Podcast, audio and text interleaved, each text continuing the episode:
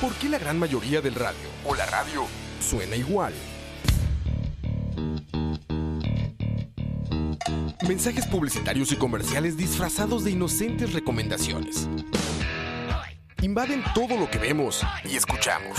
Además de, por supuesto, compromisos con patrocinadores o intereses de terceros que censuran e impiden que cualquier información o mensaje pueda llegar intacto, puro y sin filtros. Al escucha. Muy pronto, una nueva alternativa a la radio. Solo escucha.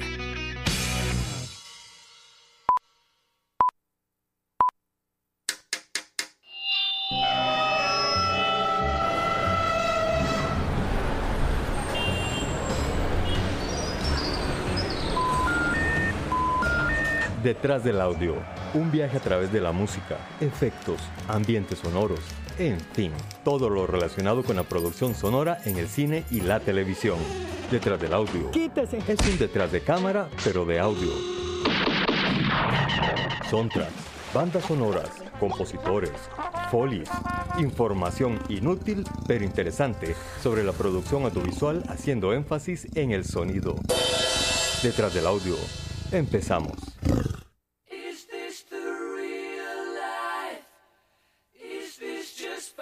Fantasy? Caught in a landslide, no escape from reality. Open your eyes, look up to the skies and see. I'm just a poor boy. I need no sympathy. Because I'm easy come, easy go. Little high, little low. Any way the wind blows doesn't really matter to me. To me.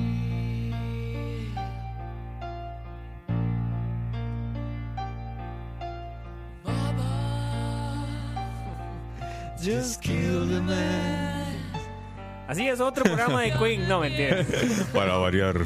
Not another Queen program, dirían esas películas de ahora. No, no, no, no, no se hagan ilusiones o no se pongan a llorar, no se harten, no se cansen. En realidad no vamos a hablar de Queen. Lo que pasa es que es una banda y es un, un- un Más que nos cantante. matiza, nos matiza. No, eh, es una gente que de- eh, está en casi todos los niveles de, de- de- de la música. Pues sí. Casi que exacto. cualquier tema que quieras tocar, tienes que hablar de, de Queen, casi como de David Bowie, ¿verdad? Que hablar, sí, sí, sí, Bowie. hablas de música, David Bowie, hablas de cine, David Bowie, hablas de solistas, David Bowie. Don Lo- David, Don David Bowie, Don David Bowie. Don David Bowie. Y algo similar nos pasa pues con la famosa banda Queen y su gran líder Freddie Mercury, quien de Dios goce. Para de una forma elegante. O, o- o quien se esté gozando a Dios, no sé. Eh, o que Dios esté eh. gozando. Yo no quería ponerlo así. Bueno, entonces, buenas noches, noches, nochis, nochos, Noches. nochus. Noches. Y, y noch, eh, arroba S. Exacto, exacto. Acá Alexander, el dictador del podcast, en detrás del audio le saluda. Y Alejandro, el charlatán del podcast. Quien también le saluda. No, No, el, el único que habla sí soy yo. exacto, exacto, es cierto, es cierto. Parece lo que dijeron el día del doblaje, que las voces masculinas, que son así, pero que nadie los ve uno. Acuérdense. que impresionamos cuando hablamos, pero Exacto. físicamente es como siéntese ahí, papito. Ese chiquito, por favor, que lo controlen. Exacto. Bueno, en realidad hoy vamos a hablar de los videoclips en general y en, bueno, especialmente de los videoclips más afamados de acuerdo a ciertas listas, porque hay varias listas. MTV tiene su lista, Billboard tiene su lista, yo tengo mi lista, Alejandro tiene su lista. Imagino que cada una de las personas que nos está escuchando hoy o nos escuchará más adelante también tiene su propia Exacto, y eso me gusta la idea, como que este de una vez, básicamente lo que dice aquí el, el- el dictador. Y lo que yo digo vamos, es ley. vamos- exacto, vamos a hacer una lista sobre lo que consideramos los, los mejores videos. O nos vamos a guindar una lista para comentarlo. Pero obviamente, porque somos unos bagazos que no nos gusta pensar. Además, WhatsApp estuvo caído, entonces estoy Pasamos deprimido. ocho, ocho horas cada día del fin de semana analizando Exacto, varios videos y haciendo una exacto. lista. Exacto. Lo que pasa es que yo estaba investigando por WhatsApp y Facebook y se cayó, entonces no puede ser mi tarea. Entonces, de soy un hombre de, En realidad hay muchas listas en internet. Exacto. Y, y ahí pues encontramos la que Sí, nos pareció la, la más bonita, la más simpática. Y, y- pero obviamente están todos invitados a Correcto. compartir sus opiniones y sus listas. Ricardo Arjona, imagino que va a meter algún video de Ricardo Arjona, pero, pero aparte de eso, todos los demás son bienvenidos. Este, me- me- mejor no, no, no digamos ese nombre tres veces seguidas porque es capaz que, que aparece el verdadero.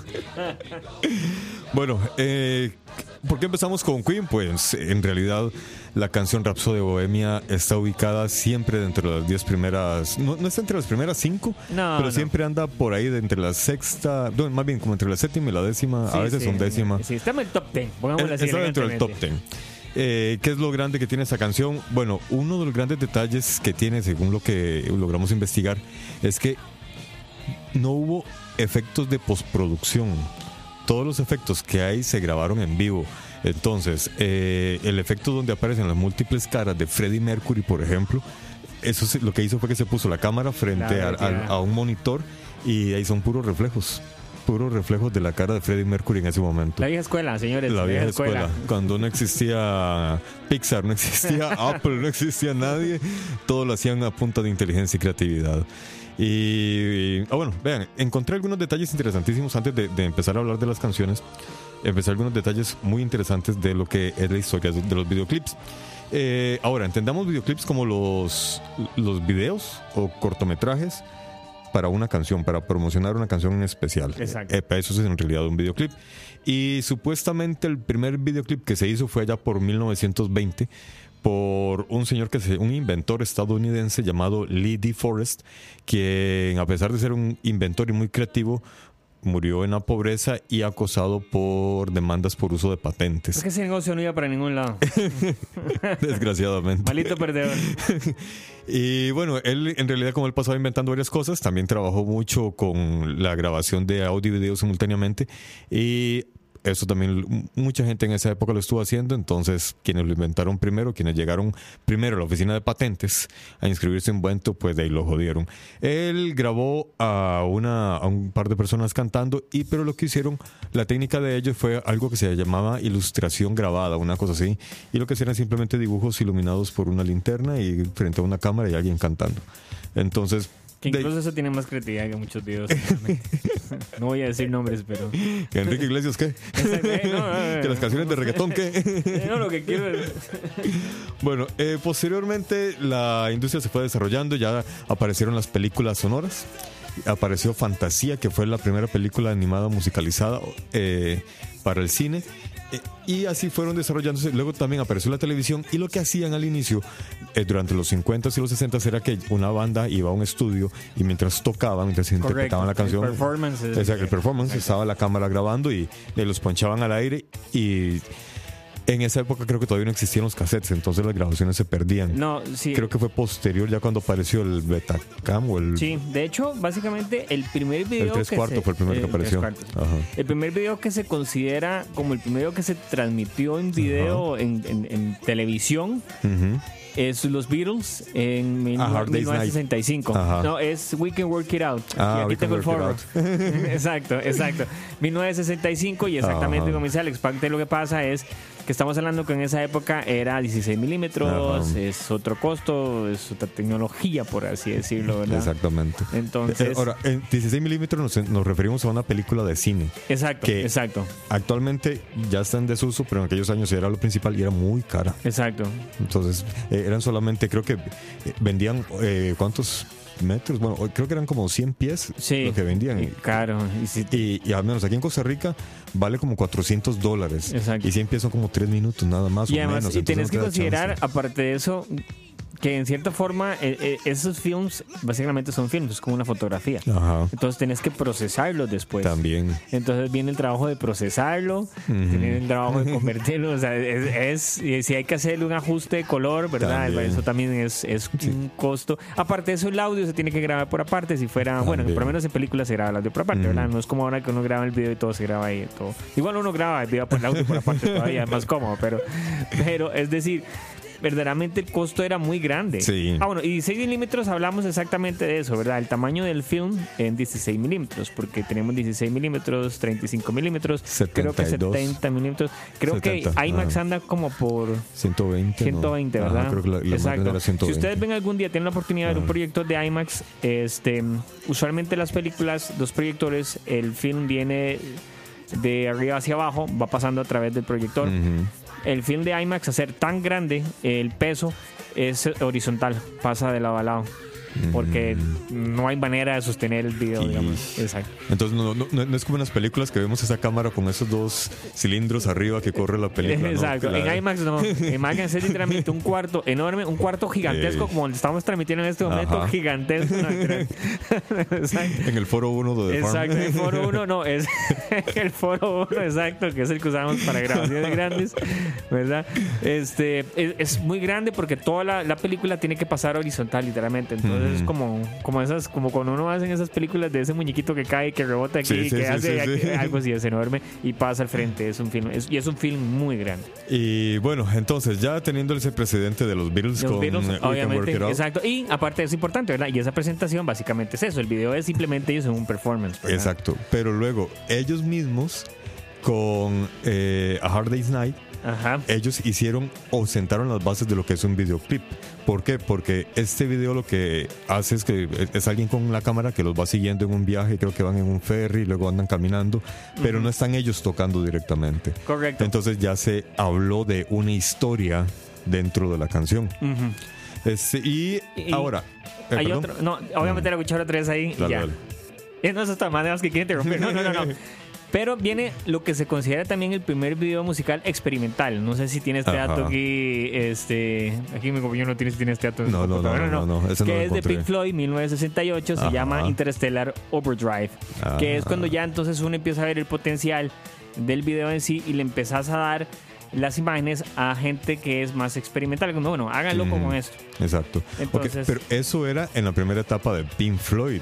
Sí, exacto, Cuando totalmente. Cuando literalmente ellos eran el- el que se- experimentando. sí, el- sí. en todo El que se volvió loco era el líder. ay, ¿Cómo se llamaba? Puta, yo sé que soy fan de, de Led Puta, Zeppelin. yo sé que este es un programa de él, güey, Sí, no, no, todo. y, y que soy bien fan de Led Zeppelin, pero bueno, eso era antes de que Gilmour se convirtiera, entre Gilmour y, y Roger se, se, se convirtieran en los líderes de la banda. Exacto. Estaba este otro compositor eh, y era el, líder de Pink Floyd y era el loco. Él era el que proponía precisamente todas estas cosas de jugar con las imágenes. Eh, bueno, posteriormente, ah, hay un, hay un asunto interesante. A raíz de, de estos videoclips de los Beatles y que comenzaron a surgir estas otras bandas tocando en vivo, Sid Barrett, por aquello. eh, Sid Barrett, exactamente. Yo dudé porque yo iba a decir Sid Vicious, especial. Yo sé que es un Sid, pero no me acuerdo cuál. Sid Barrett. El asunto es que en Australia y en Nueva Zelanda, las bandas de esas, de, de esas zonas comenzaron a desarrollar una industria en videoclips. ¿Por qué? Porque ellos querían promocionarse en Inglaterra, pero no podían viajar las bandas hasta allá. Porque era muy caro, es es una distancia muy larga. Entonces, ¿qué hacían? Comenzaron a grabarse y a enviar videoclips a Inglaterra. Ah. Y entonces bandas como ACDC principalmente y unos que se llamaban XTC, esos más fueron los, los pioneros, digamos, en la creación masiva de videoclips a- para exportación. Un mes. Y Es es de la de necesidad. presentación. La necesidad los obligó a eso. Exactamente. Y así seguimos hasta que apareció ya en 1980 la cadena internacional que en aquellos momentos fue una gran bendición para todos y ahora nos cae como una y que maldición. era de música, porque momento era era, de música, música. Exactamente. MTV, Eh, exactamente. ahora, es, ahora ¿cómo se llamará? ¿Cómo debería Ahora es llamarse? empty, de vacío, MTV. A ver, Exactamente. Sí, sí, le va, le va el o nombre. sea, sigue la vara, pero. eh. Eh, y con MTV ya se volvió, no se volvió más que moda, se volvió una cultura. Y Sí. los videoclips dejaron de ser esa carta de presentación, Sí. allá una cultura audiovisual para, la- para las Correcto. canciones. Y la primera canción que se proyectó en MTV en Estados Unidos, irónicamente se llamaba The Video Kills Kill, the Radio Star. El video mató a las estrellas de la radio. Y bueno, en realidad no pasó así, por dicha. Todavía en la radio se Todavía no. ¿verdad? No, no, pero ya pasó. Y, y eso se dice de la internet ahora, que también la internet va a matar a, mucha, a muchos personajes. Es que totalmente Pero- todo cambia, ¿verdad? Es decir, Exactamente, no, los mata, sino que los modifica. La gente en la radio tuvo que adaptarse a su competencia de la televisión y de ahí se volvieron diferentes y lo, lo que, mantenido. ponte, ponte a pensar, es interesante. Uno, uno todavía necesita o espera el video de una canción. Ant- Es que hay que tener algo. En esa época en MTV, bueno, o, o en la época de uno, de, en la época de Hola Juventud, porque ah, ah, hablemos de los que éramos pobres que no teníamos cable. Ajá. Entonces, en la época de Hola Juventud, slash MTV, uno esperaba los videos de las canciones. Sí, era un complemento sí. o era una parte importante de la música. Correcto. Y uno estaba verdaderamente estimulado muy visualmente por eso. De hecho. Ahora uno de vez en cuando se da cuenta que hay un video nuevo, porque hay tanta información en internet y de todo que uno, que uno oye las canciones, pero uno en realidad no sabe, uy, voy a ver el nuevo video. Y también, gracias a la tecnología, hay tantos videos tan buenos, porque igual hay, hay pésimos, pero hay unos Oye, muy buenos. Mira, dice Julio Sandoval que Hans Zimmer sale en ese video. Ah, de hecho, sí, sí. Ah, sí, esto te iba a comentar. Hans Zimmer Ah. eh, era parte Sorry, de... más se le adelantó Julio. Sí, sí. le- Gracias, Julio, por recordármelo. De- y de hecho lo hablamos el día que hablamos de Hans Zimmer. El asunto es que él era parte de The Buggles cuando grabaron el videoclip. ¿Qué? Lo que pasa es que luego se separó. La, la banda se deshizo y él se fue con otra banda. Exacto. Harto, me voy a hacer música de películas, digo. Eh, Sí, no, no, no, no. Y formaron otra, otra banda loquísima. Él tocaba los teclados, una banda bien loca, vieras. Eh, el- como te comento, ahí lo pueden buscar en, en el programa de, de Hans Zimmer que hicimos hace varios meses atrás, acá en Detrás del Audio. Eh, ese es otro de los videoclips de los que vamos a mencionar más adelante. Michel Gondry es un señor director del Sí. No, y, y fue muy astuta la forma como lo diseñó. Pero Sí, bueno, exacto. eh, vamos en orden de acuerdo a la lista que hicimos nosotros el fin de semana. no, no, hay que- Exacto. hay que llevar un orden, cabrón. Exacto. Entonces, en el número 9. Exacto. Este, ah, bueno, uh, un detalle también con Rapsodia Bohemia. En, en el videoclip sale, eh, hay una toma en la que salen las cuatro caras. Resulta ser de que se grabó esa imagen como honor y cariño que la banda le tenía al disco anterior. Que la portada del disco anterior era Ah, eso, precisamente cierto. las caras de ellos formando un rombo. Entonces dijeron, nos gustó mucho, vamos a usarlo para este videoclip. Lo hicieron de esa forma. Y aunque en el videoclip aparecen los cuatro cantando, cantando en realidad Deacon, el bajista, nunca canta. Él es el único miembro de, de Queen que nunca cantó. O sea, la película me engañó. La película y el videoclip también. Las voces, es más, hay 180 tracks de voces eh, de Freddie Mercury, de, de- De Sid Barrett. No, no, no. Digo, ya que estás tan así, on fire, ¿no? Sí, sí, no, vaya, es- pa- pa- para mí el tema de la memoria es terrible. Exacto. Eh, Taylor y Brian May son los únicos tres que, que realmente cantan. Y dice el productor que grabaron tantas veces sobre la misma cinta que ya al final estaba transparente, que eran cintas de octava generación. O sea, hay un asunto en producción. Una cinta en cuarta generación es basura. Estos majes grabaron porque Freddie Mercury quería que todas las voces estuvieran en un, so- en un solo track. Wow. Entonces eh, dicen que las cintas estaban casi transparentes de grabar una encima de la otra. Eh, luego hicieron, wow, hicieron, no podía pasar. hicieron experimentos increíbles. Por ejemplo, pusieron micrófonos dentro de tubos para generar ese eco me- metálico que tienen algunos coros de la canción. El tuismo. El tubismo. Exacto. y inventaron algo que ahorita está de moda, que se llama el sonido 8K. ¿Qué es el sonido 8K? Se- eh, En los videojuegos es muy normal, en el cine se ha experimentado en algunos casos, en la película Roma lo hicieron bastante bien. El sonido 8K es que, digamos, tenemos el sonido estéreo, que es cuando nosotros percibimos un sonido que va de un lado al otro, de izquierda a derecha. O que oímos en una canción, por ejemplo, oímos el bajo al, al lado derecho y la guitarra al lado izquierdo. El sonido 8K es generar la sensación de que el sonido viene de cualquier lugar. Es decir, si de repente el sonido quieren que venga de la parte superior derecha de tu cabeza, el sonido va a venir de ahí.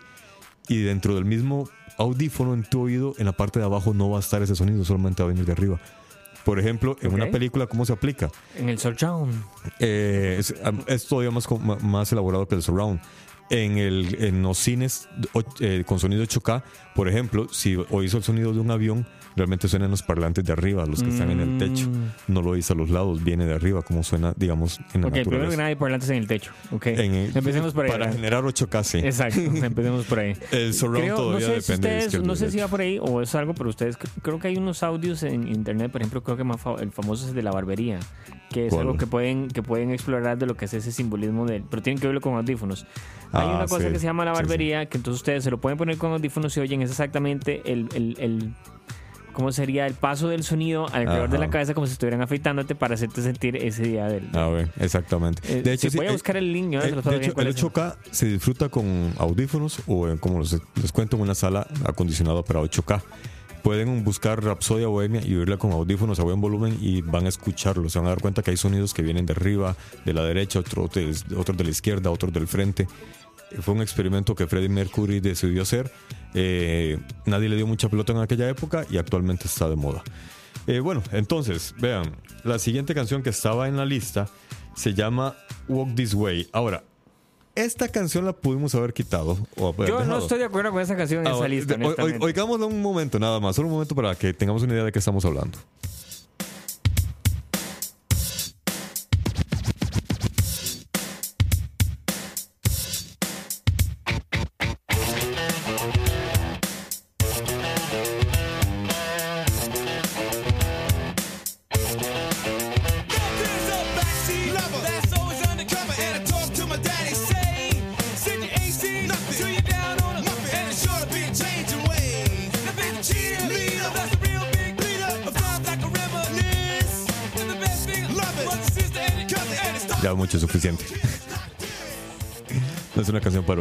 Mucho, en realidad. Bueno, habrá gente que sí le guste. Eh, hay gente muy fans a Aerosmith y les gusta eh, no, todo lo que Aerosmith tocó o todo lo que, en lo que Aerosmith participó. En realidad esta canción es un, un arreglo, una, un, un- un- ¿cómo se llama? una colaboración Eh, sí, entre sí. dos miembros de Aerosmith y una banda de Exacto. raperos. Esa Ram DNC, que Ahora, obviamente no es una gran canción. A mí no me parece una buena canción. No, no. O sea, no me- no, o sea, lo que pasa es que, aparte de eso, digamos, se le da un enfoque que el video es como muy icónico, muy revolucionario, y yo no, no, no me parece que tiene que estar en esta lista este video. Ahora, quiero oír opiniones. Ahora, el punto en defensa que yo doy por esta canción, porque como le es como que me decía- cuadra la canción. No, no, no, de hecho no me, no me gusta, no, no. Eh, es que, primero, rescató a una banda que ya estaba en decadencia en esa época. Sí, fue, es que que era hicieron un, un Tarantino Aerosmith. de la música, este. Porque eh, Aer- Aerosmith estaba en la decadencia porque debido al alcohol y las drogas, Exacto. la banda se estaba desintegrando, varios miembros se habían ido, otros ya habían sucumbido, todavía peor. Steven Tyler estaba en su... De hecho hay una, una anécdota de Steven Tyler que dicen que él iba en un avión o, o en no sé dónde, los otros que iban viajando, iba con, con, el, con Perry, el, el guitarrista. Ah, Joe. Con que- Joe, el amigo así de Sí. cariño, Joe, le decimos nosotros, le decimos Joe. Y que iban oyendo una canción que estaba sonando en los parlantes. Y que Tyler. Arriba, en sí, el sí, techo. sí. Y que, y que Steven Tyler le, le dice: Oye, ma- madre, qué buena pieza, deberíamos hacer un cover de esta pieza. No. y que el man le dice: Huevón, somos nosotros.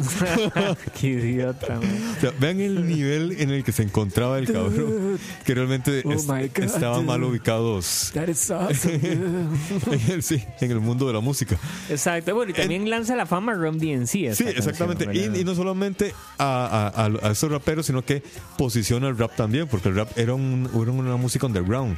Hay- hace Sí, un sí, tiempo yo había, había estado viendo un documental sobre el rap y precisamente esta canción fue la que puso el rap dentro de las Wow. listas de música eh, de rock, digámoslo así.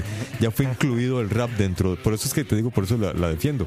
Cuando yo vi la, la canción en la lista, me acordé de documental. Eh, Claro, ok. Y lo busqué y yo dije, ay, mira, Ahora, sí, es- es entonces que sí era cierto. Eso es algo muy interesante porque hay algo que yo me pareció ver con respecto a esta lista, que Ajá. es que tal vez el, el- el impacto o por qué se considera que es un buen video no va más allá de la calidad de la producción, sino para algún tipo de impacto que tuvo en su momento sobre algo. Porque eso es lo Ajá. único que yo puedo justificar ese video. Porque el video es bastante básico, es bastante básico. Como un concierto, los más se meten, rompen la pared, se cuelan en... eh, y, Y- y- y- pero es que ahí donde está el simbolismo donde se une el rock con el rap. Ma, Rompe- sí que lo- rompen esa barrera. Sí que lo rompen esa barrera, Es esa una pared que video, separaba. pero bueno, está bien. Pero es que simbólicamente está muy bien. Exacto, simbólicamente está muy... De- porque existía una, una división entre el rap Sí, y el rock.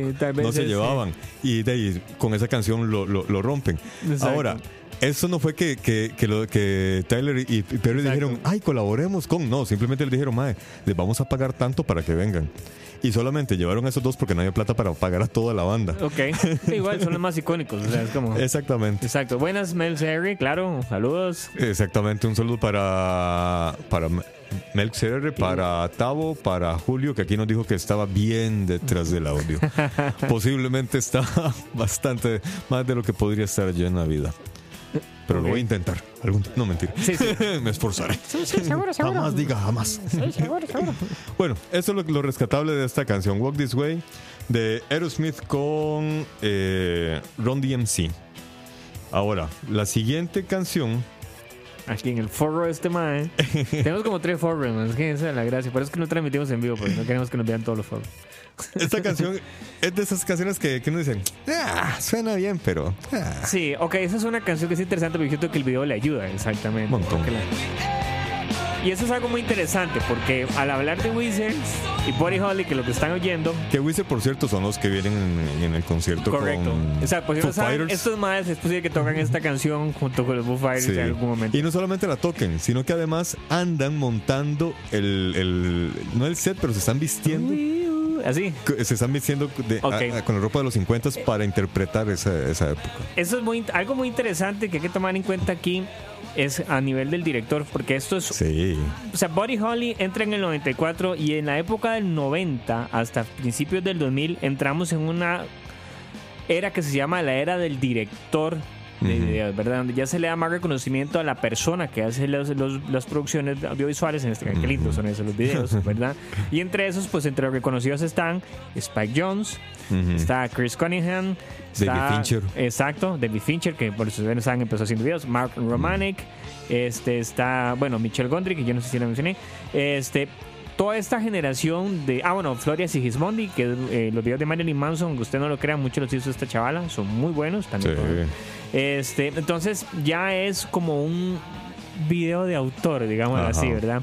Y entre esos entra este de Buddy Holly, que de hecho creo que Spike Jones lo tenemos también en la lista con otro video más adelante. Sí, sí, sí, sí, exactamente. Spike Jones, por si no lo saben, ahorita en estos momentos es uno de los fundadores codueños de la cadena Vice de noticias, ¿verdad? ¿En serio? Sí, para que vean hasta Ah. dónde llegó el tipo, ¿verdad?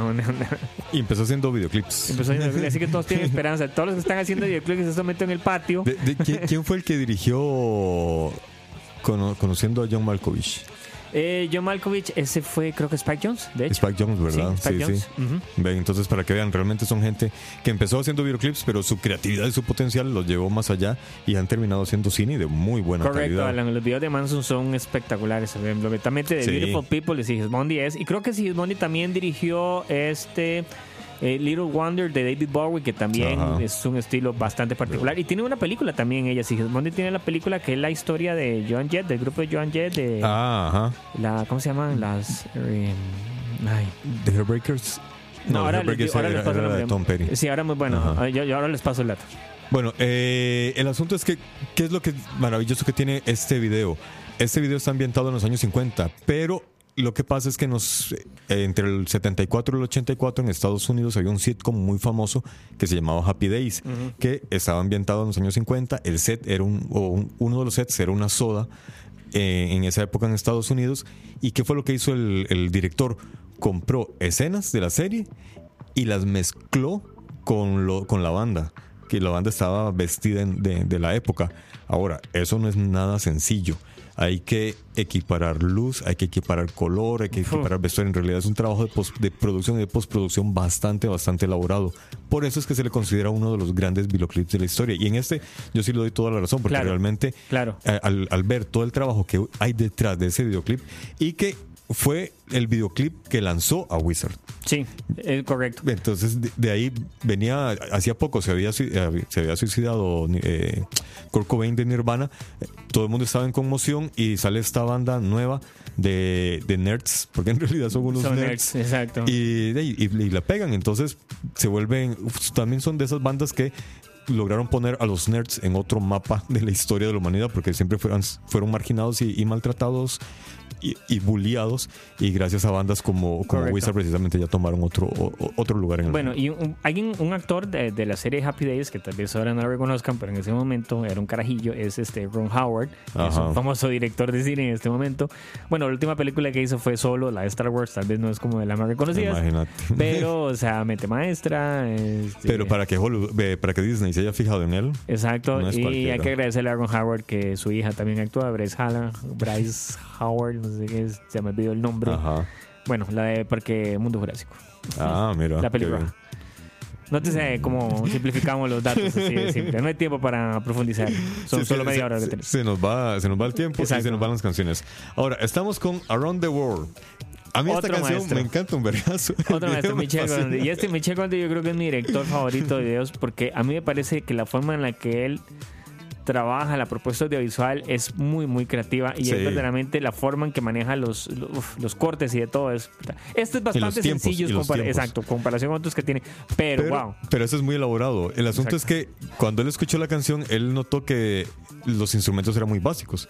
Entonces él dijo, "Ey, el video también tiene que ser básico. Exacto. Este video, para los que lo puedan buscar y ver, eh, Around the World. de- Ahora, como ahora Alex les va a pasar el link para que lo vean, porque que- nada le cuesta. Te queda más fácil a vos. Yo tengo mucho, muchos botones Es que que manejar acá, weón. Ya se pas- Exacto. Dale, el link. No, sí, es que te- te- te- tengo, tengo muchos botones y, y- Y, y- y ya cosas saben que, cuando toca muchos botones en programas pasados la caga, entonces está tratando de tocar ver. menos posible. Eso es lo que quiere decir. O camino o masco chicle, una de las dos. Exacto. Porque si no, me tropiezo con la lengua o me muerdo el pie. El asunto es este. Eh, lo que hizo el director con esta canción fue simplificar el video. Y cada uno de los grupos de personas que aparecen representan un instrumento. Así, de tal forma, tenemos que eh, a, las, a las chicas que están con trajes de baño, él las llamó las Disco Girls y representan la parte... Eh, ¿Dónde está? Aquí. o sea, el sintetizador. Sí, sí, aquí sale. eh, pues sí, voy de nuevo. Los atletas simbolizan las notas ascendentes y descendentes del bajo. Las nadadoras o las disco girls representan el teclado. Las calaveras son para las guitarras y las momias representan la caja de ritmos. Y habla, yo no sé, dice aquí el bonco, el vocoder. Son robots, pero no sé el que es el Eso representan la voz, la, voz de los cantantes. Los robots que aparecen representan el sintetizador con el que procesaban la voz. Porque no tengo aquí el video. Oh. Ahora, este videoclip en realidad, digamos que fue una labor casi que familiar. Según cuenta el mismo Gondry, bueno, la core- coreografía sí fue elaborada por una coreógrafa llamada Blanca Lee, pero los trajes fueron diseñados por Florence Fontaine.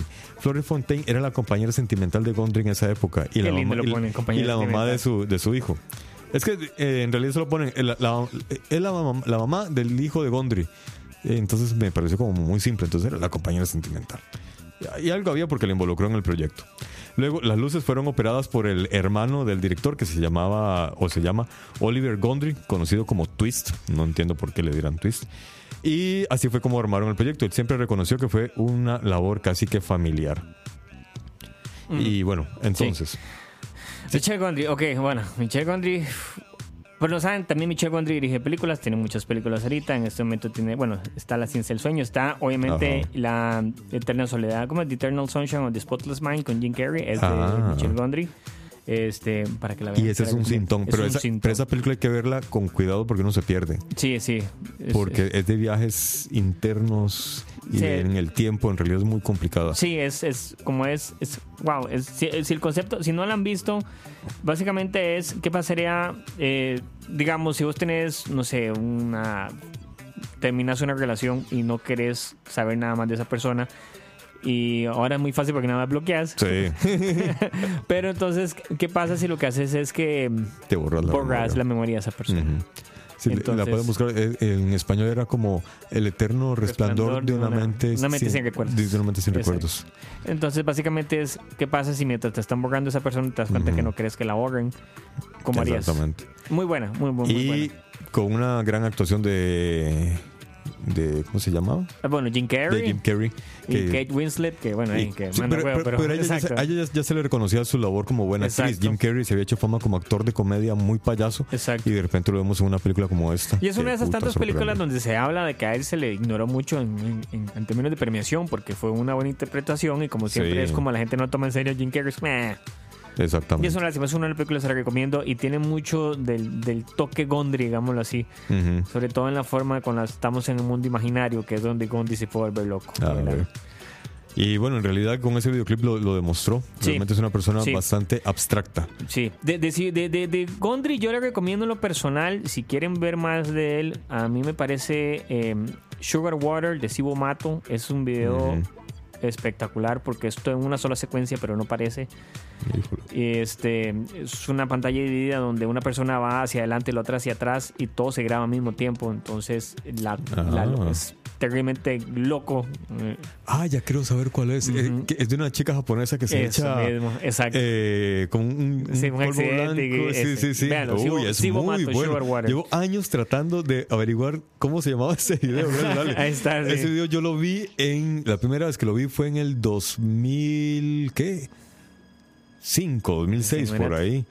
Sí. Y, y lo vi, nunca más lo volví a ver. Y, y- y lo tengo en mi memoria y decía, yo quiero volver a verlo. Ok, se lo recomendamos entonces. Totalmente. Sugar Water. Sugar Water de. Sibo Mato. Sibo, ahora lo pongo también. Y de hecho, uno al lado de la pantalla es como más azul y el otro más rojo, ¿verdad? Me parece. Sí, y, vean, o sea, sí. to- todo está muy bien, muy bien planeado. Bueno, de fondo ya empezó a sonar la reina del pop. No podía faltar. Ni ella ni el rey. Es cierto. Acá tenemos a Mado- Madonna con la canción Vogue. La espectacular Madonna que pasan los años, sigue siendo buena cantante y sigue, físicamente se mantiene espectacular. Cambio, yo cada día voy peor. Bueno, no sé. No, hombre, yo la veo muy guapa ella, me No sé, ese, ese video ya con Maluma es como bájese señora. Ah, ¿verdad? bueno, sí. Ya, señora, Ah, ya. No me, no- no me acordaba de eso. Exacto, Oh, es que. qué, mal recuerdo. Exacto, exacto. Pero bueno, en esta era una época fuerte de Madonna, ¿verdad? Exactamente, cuando ella comenzó a, a hacer campo a las mujeres dentro de la música rock y a punta de codazos, a punta de buena música y a punta de muy buenos videoclips. Este videoclip fue dirigido por, ya les digo quién, Ese es David Fincher. Ah, David Fincher, pensé que era Romantic. Este es No, Fincher, este ok. fue de, de- de David Fincher. El asunto es que este videoclip, Fincher lo que quiso fue hacer un, un homenaje al, al cine viejo de los 20 y los 30 y por eso este videoclip es en blanco y negro. El videoclip se llama Vogue. Eh, luego la coreografía está inspirada en ese era una época en la que si actualmente la comunidad LGBTIQ creo que esas son todas las iniciales y todo, lo, Etcétera. y todo lo que hay por ahí, etcétera, etcétera, Uruguay, etcétera. Paraguay y todo lo que hay por ahí, básicamente. Exacto. Eh, Saludos a todos. sí, sí, sí. Saludos a todos. un cariño, un abrazo y que le- estamos con ustedes. Eh, sin, sin actualidad, es difícil para ellos. En los 80 será todavía peor. Sí. Tengo entendido que este videoclip también es como un, un homenaje a ellos porque era un estilo de baile de movimientos que estaba muy de moda dentro de la comunidad gay. Entonces Madonna conoció a dos coreógrafos, vio el baile y dijo quiero un videoclip así. Contrató a David Fincher y se jalaron este video que al menos de lo que yo vi no es un video... A ver, mucha gente piensa que cuando un producto audiovisual es bueno es porque tiene muchos efectos especiales. No necesariamente. Exacto, sino que lo diga, le diga justicia. Sí, por ejemplo. Digo, Por ejemplo, hay muchas obras que no tienen que no tienen complejidad en efectos especiales, pero tienen una luz espectacular, tienen movimientos de cámara geniales, tienen una gran sincronía, las coreografías están muy Mm. bien elaboradas, en fin, son muchos muchos detalles. Y David Fincher como gran director precisamente logró esto. El video tiene un ritmo de edición sí, increíblemente la iluminación, bueno. el contraste La- blanco y negro. El- el, es- Fincher es muy bueno en Sí. eso, en la manejar la imagen. él, es un director de fotografía también, entonces él, él logra un equilibrio entre todos los tonos. Eso es muy importante eso que acaba de decir Alex, que él es de fotografía, entonces él tiene un manejo de la imagen. Exactamente. Lo que nos comentaste hace 15 días con respecto a, o hace 8 días, no recuerdo, con respecto a la película Toy Story, que contrataron a un director de fotografía Correcto. para que explicara cómo se comporta la luz Correcto. en los diferentes ambientes. Bueno, David Fincher es precisa, simple y sencillamente Eso. un maestro en eso. Y se jaló este video que de ir en, ganó, fue nominado creo que a nueve diferentes categorías como videoclip y ganó tres o cuatro, por ahí andaba, entonces realmente les fue bastante, bastante bien. Además de que de- terminó de posicionar a, a Madonna dentro de- del ambiente musical. Ella ya había estado teniendo pegue. Ahora, este videoclip, tengo entendido que la casa disquera dijo, no lo necesitamos. dijo, ¿para qué? Madonna dijo, es que yo lo quiero. Y se acabó. Y yo soy Y la reina del pop. Exactamente. Hago lo que me dé la gana. Esa misma actitud la tuvo otro personaje que más adelante se lo vamos a comentar. que él dijo, ese video yo lo quiero y se va a hacer. Y voy a pagar lo que sea porque literalmente voy a pagarlo. y bueno, ahí eh, es- les estamos dando ciertos spoilers. Ya imagino que ya hay gente que ha de estar pensando. A ver, nos escribe Ricardo Arjona. Ya, ya Arjona. hablaron de Spy Jones, vieron el video corto de la canción de Arcade Fire. de Suburbs. Ay, no, vamos a no lo he visto. Vamos a verlo definitivamente. Ah, ve, qué buena sugerencia. Páselo el link, páselo loco. Sí, sí, si lo tenés ahí, Arjona, compartilo para todos los demás, los que estamos detrás del audio y detrás del palo. y los que están detrás, los que estamos detrás del audio y detrás del palo Exacto. y para los que están detrás de los audífonos y los Exacto. parlantes. Ahí está el Ayuwoki, exacto. El Ayuwoki. Vaya a dormir, le sale el dice. Ya, ya- ya se fue a buscar a Google seguramente Julio. ¿Quién, quién dijo esto? Ah, la Yuwoki. El Ayuwoki. Bueno, eh, la siguiente, la siguiente también es un piezón. El Ayuwoki suena como un personaje de descuido. A mí me suena como un personaje más bien de la guerra de, la- de las galaxias. ah, es, suena como, como- es como un primo, una raza prima de los, de los Ewoks. Ah, la mira, sí. No, pues era como el Willawau, el Sí, también. Sí, como el monstruo Scooby-Doo. Exacto. Te va a salir el Ayuwoki. Si no te comes los fideos, te sale el Ayuwoki. Ah, no, era el, era el mayordomo que me hubiera salido con la suya de no ser por. Bueno, ya, callémonos y dedicamos a esto.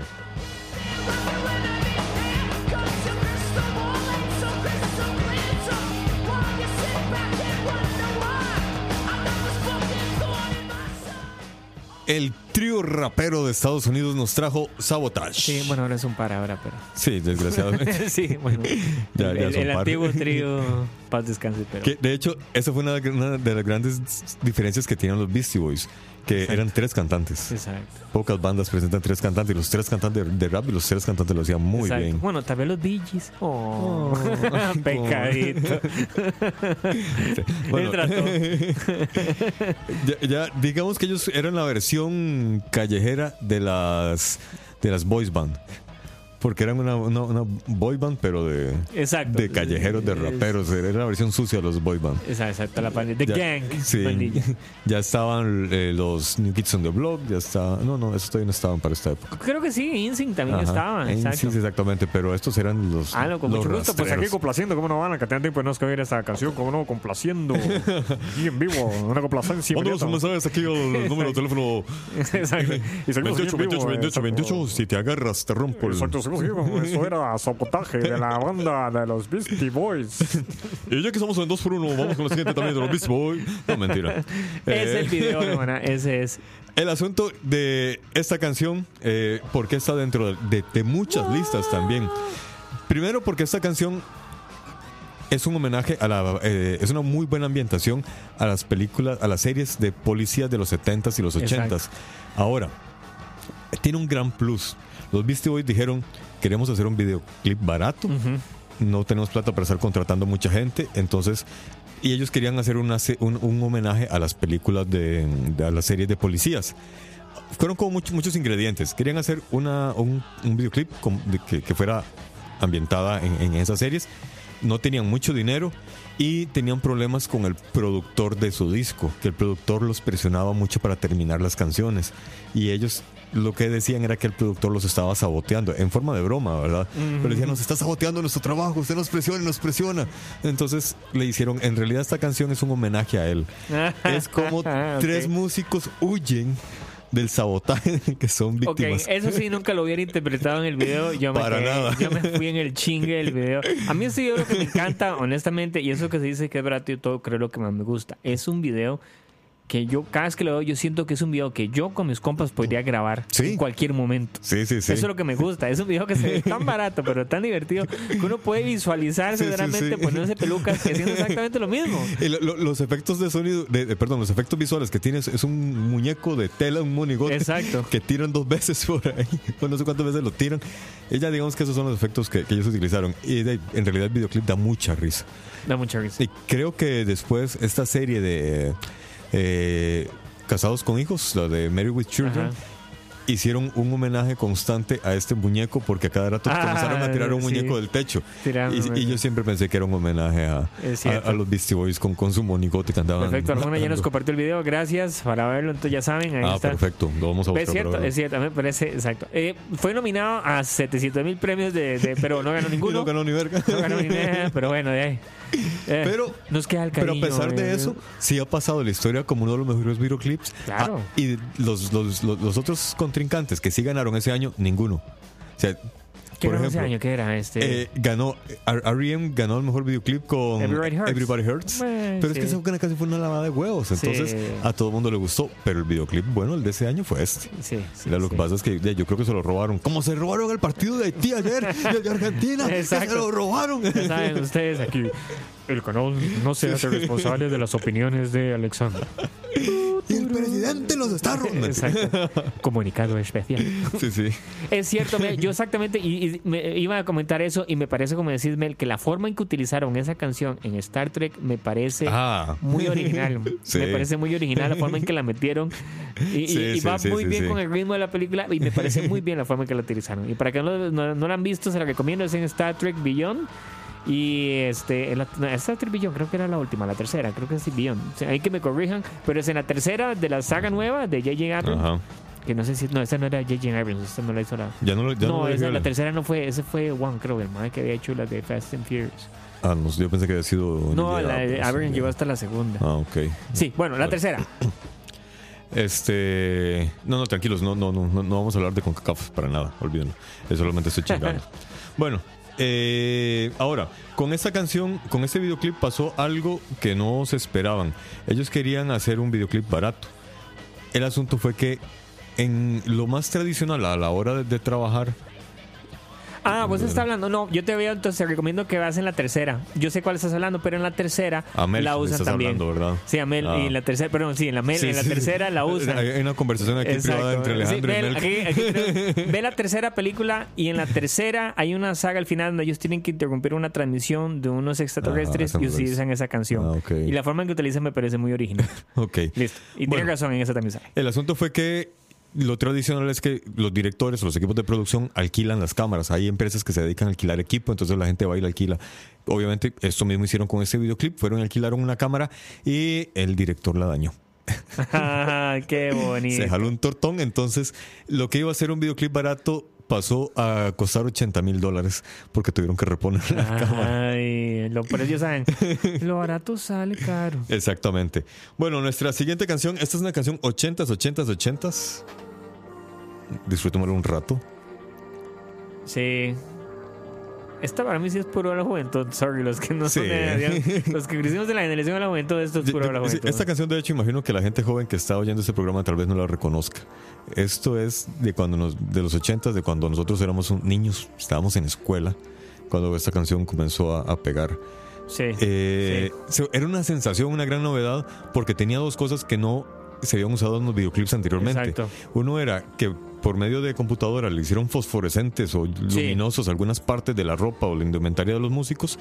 Y también utilizaron a dos muñecos humanos hechos por computadora. Sí. Son horribles, son espantosos. O sea, exacto, ese es el punto. Si ustedes van a ver el video y se meten a ver esta canción, Money for Nothing se Money llama, por for cierto. Nothing, De les va a parecer Straits. terrible el video. Sí, porque sí, les va a sí. parecer terrible. Pero hay que entender que los 80, ¿esto que es? 85 más o menos. Eh, ya te digo, Money for 8485. Nothing es, Es- de 85 precisamente. 85, sí, esto en el 85 fue la limpiada. De hecho, creo que ganó Claro. premios y de todo. Sí, sí, sí. Exacto. ¿Verdad? Porque era la primera vez que usabas estos elementos, ¿verdad? Y, uf, Claro, la guitarra buenísima, este cambio que hacen. Claro.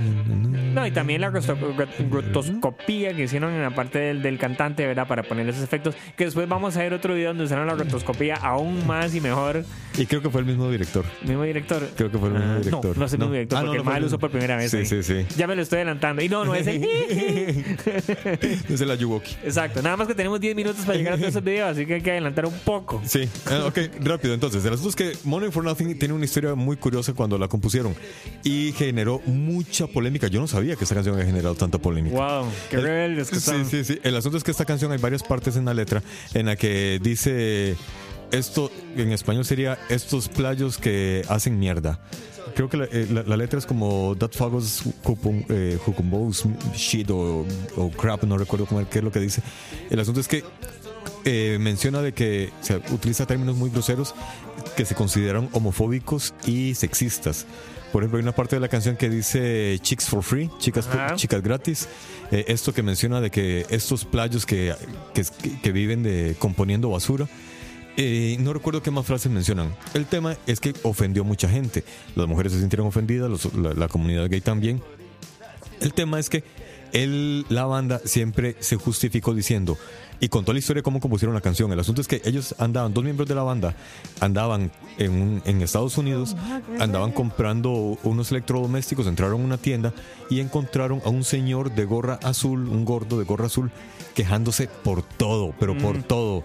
Y hablaba mierda. y Había un videoclip que se estaba pasando en, un- en- en- en varias pantallas de, de los televisores. Ajá. Y entonces el señor decía, estos que... y de hecho fue el señor el que dijo, estos playos que componen esta mierda viven de eso, no entiendo cómo lo logran. Y comenzaba a quejarse por todo. Entonces uno de los miembros de la banda pidió un lápiz, un papel y comenzó a transcribir todo lo que el señor decía. Ah. Esta canción está escrita en tercera persona. Esta canción es la queja de este señor Wow. que este señor hace a la humanidad. Ahora, interesante meter la cuchara. eh, bueno, obviamente el coro que oyen Ajá. es Sting. Sí, Y, y Sting Sí, sí, ayudó sí. a escribir la canción. O sea, Ah. Sting tiene créditos de coescritor. Solo No, que él no, no, él, él escribió, pero él no, él pidió que no lo metieran en los ¿En créditos serio? como escri- coescritor. Ah. O sea, me imagino que él sabía que la cosa se un poquito espesa. Entonces él ayudó a escribirla, pero no, no, mae. sí, sí, sí. Igual sí recibe un royalty. Políticamente de la, exacto. correcto. Recibe un royalty de la canción, ¿verdad? Porque para eso sí no le tiembla, ¿verdad? Sí, eso sí. Pero él no Porque tiene créditos, de- pero de- sí ayudó. De hecho, el coro de I Want, Man- I- I Want My MTV es precisamente él cantando. Y esa frase le fascinó a MTV, la amo. Y obviamente se dedicaron, de hecho utilizaron esta canción durante mucho tiempo como símbolo de su canal. Mira, Entonces, tenía razón, es el mismo director de, de- de la otra canción. a ver, es el mismo. sí, A ver. Creo que esta viene después, entonces. pues. Sí, sí, sí. Y eso que decís, este, incluso aparentemente esta canción, esos efectos especiales de usted de computadora iban a ser más elaborados. Sí. Pero no había presupuesto para meter los botones de las cámaras. de- Volvemos al tema de- de los presupuestos, ¿verdad? Exacto. Pero bueno, al final salió muy bien. La canción pasó a la historia como una de las grandes de, de- de su género. Y la siguiente canción también fue una gran, un gran éxito y novedad en sus efectos especiales. Sledgehammer de Peter Gabriel, Sí. quien fue, Fue. quien era el primer cantante que tuvo la banda Genesis, se fue y luego llegó Phil Collins. Exacto. Y luego Casi Phil Collins nada. se fue. O sea, cayeron de pie los más, ¿verdad? Exactamente. Dicen que Genesis es la banda que genera TV, que, que- exactamente. que genera cantantes.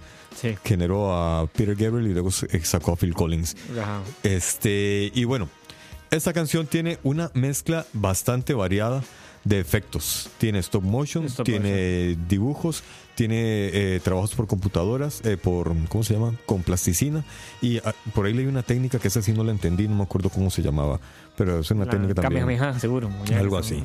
El asunto fue que se, fue una gran novedad y realmente se nota que es un video bastante complejo de elaborar. Es una breteada. Fueron, eh, es- el cantante estuvo 16 horas Exacto. acostado en un, eh, en un vidrio, ahí en una plataforma de vidrio. Exacto, se electrocutó más de una vez con el traje de luces, ahí en traje de luces se electrocutó más de una vez. Así que Y, eso es amor al arte. y ahora, ¿qué es el stop motion? El stop motion es grabar, o sea, no es grabar, es tomar fotografías, pero en forma secuencial. Entonces, toman una fotografía con el objeto en una posición, lo mueven un poquito, toman otra foto, lo mueven otro poquito y otra foto, y así se van. Recuerden, en video, cada segundo tiene mínimo 24 fotografías. Entonces, imagínense a este pobre señor. Tenía que ir tomando foto por foto de los 3, 4 minutos que dura la canción. O sea, Exacto. trabajo. Y hay pollos arduo, bailando. realmente. Y, hay- y salen pollos bailando. Pollos bailando también, entonces. Tiene de todo, tiene de todo, señores, de todo lo que necesitan. La canción es sobre sexo. Exacto, ¿ok? O sea, entonces ya lo sabes. Pollos historia. bailando. Exactamente. Stop motion. Sexo. Tiene todas las combinaciones para que maticen hoy con esa canción. Sledgehammer Hoy llegan y dicen, amor, te tengo una canción para excitarte. Exacto. Ponen Sledgehammer. Y listo. Y aquí en la parte de clímax veamos los pollos desnudos bailando. Ah, excelente. Ahora sí, vamos a la cama. Nos suena muy poco romántico en ¿Por cuál realidad. vamos? Anda, fal- tenemos 10 minutos. ¿eh? Así, bueno, ya, bueno, nos ya vamos a pasar, no importa, no me importa, no vamos a pasar. Sí, Así sí, soy no yo, rebelde. Porque además eh, ya vienen dos canciones que esas para mí sí realmente no Sí. se pueden quitar ni del que primer ni del segundo lugar. no, no, de, no. de la tercera para arriba modifiquen lo que quieran. Exacto. Estas dos definitivamente están en los primeros lugares. Desde Noruega nos, Exacto. nos llega un grupo que se llama Ajá. Ajá. Ajá. Exacto. El grupo Ajá. Una gran canción, muy pegadiza, un riff muy bien elaborado, pero el mismo cantante dice, de no haber sido por el videoclip, Exacto. no hubiéramos tenido De hecho, la versión que oyen de esta canción es como la segunda, tercera versión. O sea, la canción cuando sale originalmente en el 84 es una mierda. La Sí. productora dice, es una mierda, esto va a ser un fiasco, la tienen que volver a hacer, la vuelven a trabajar. Sí, sí, sí. Al final, lo que termina ayudando mucho a esta canción es el video. Lo que pasa es que eso es una canción muy interesante, me parece, en el sentido de que uno no puede desligar la canción del video. Me, Sí, me- sí, parece, sí, sí, en la sí, forma en la que sí, está sí. hecho, es verdaderamente una de la otra van de la mano. Y lo mismo pasa con la siguiente. Exactamente, Sí, exactamente. sí, cierto, sí, es muy cierto. interesante con esta canción. Este, Steve Barron, que es el director que vimos ahora también, que hablábamos Ajá. de él en Money for Nothing. Esta era la primera vez que él trabajaba este tipo de efectos, en Ah. general. Pero a él le gustó la idea del reto. Ajá. El video en sí, la secuencia, o sea, ellos, la actuación duró una semana haciéndose. Fue puña. O sea, grabándose, grabándose. El trabajo de hacer la rotoscopía y la animación cuadro por cuadro duró cuatro meses. Fue puña. Cuatro meses. Y estamos hablando de que hicieron 3.000 sketches. Para esto. dibujos. Exactamente, exacto, dibujos, en español. Bueno, vean, exacto. Eh, bueno, Ricardo Juan, la versión de Deadpool, claro. También, yo no sé si se acuerdan, creo que en Padre Familia hay una secuencia donde al hijo lo meten en el supermercado, está comprando una comida y sale una mano y lo meten en el video. Demasiado divertido, es estupidísimo. No, no lo vi. Sí, bueno. lo vi, pero no lo vi. Exacto. Bueno, resulta ser de que efectivamente este videoclip fue bastante complejo, fue una gran sensación en su época. Actualmente se puede hacer, digamos que relativamente fácil por computadora. Eh, simplemente le aplicas un plugin a, a los personajes y, y ya se les hace esa silueta dibujada. Pero en aquella época tuvo que hacerse a mano. Cuadro Entonces, cuadro. cuadro por cuadro, eh, se llamaba Mike Patterson, creo, el, el dibujante. Déjame ver, aquí tengo el dato. Eh, quien había tenido un éxito leve a raíz de un trabajo universitario que él había elaborado, que hizo un cortometraje como de un minuto con esta técnica. Resulta ser de que el productor vio o supo de, de este cortometraje y los llamó y les dijo, vean, eh, estamos interesados en que hagan un videoclip. Patterson y el ayudante, el, el- el- el ayudante o el compañero dijeron, no, no, no nos interesa. Y lo dejaron ahí. Dos meses después, sin un 5 y sin trabajo, porque guardaron el número de teléfono, llamaron al productor y le dijeron, este, Dave, mira que sí estamos De- interesados. de- démosle, de la vara, exactamente. Seis premios del MTV ganó este video. Y- 1089, así que. fue bien. Bastantes. Exacto. Y sí, exacto. y bueno, este es, de- de- este es un claro ejemplo de cómo un videoclip hace que una canción sea más exitosa de lo que pudo haber llegado Exacto. a ser. En realidad la canción no es mala, la canción está bastante bien, construida, es muy pegajosa, pero tal vez no hubiera tenido el éxito que, que tiene gracias a ese, a ese videoclip. Sí, incluso, aun, aun con el videoclip todo, digamos, duró su tiempo para llegar al número uno en, en Norteamérica. Duró como meses.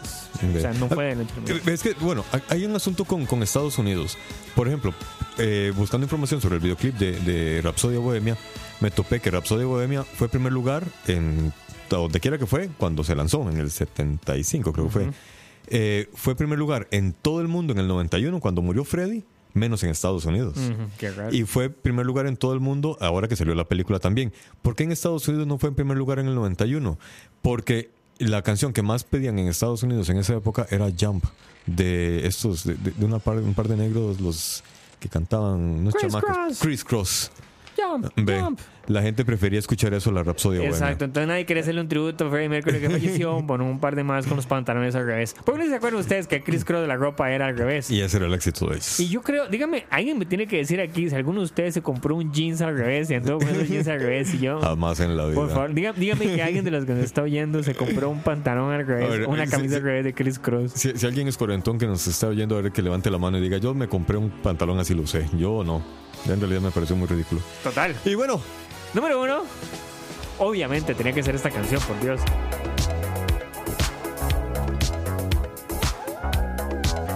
Pues si no lo saben, aquí Alex está bailando, entonces es una imagen que tendré grabada. estoy estoy haciendo la coreografía. Eh, Sí, exacto. Sí, sí, eso es cierto, se mueve como un muerto.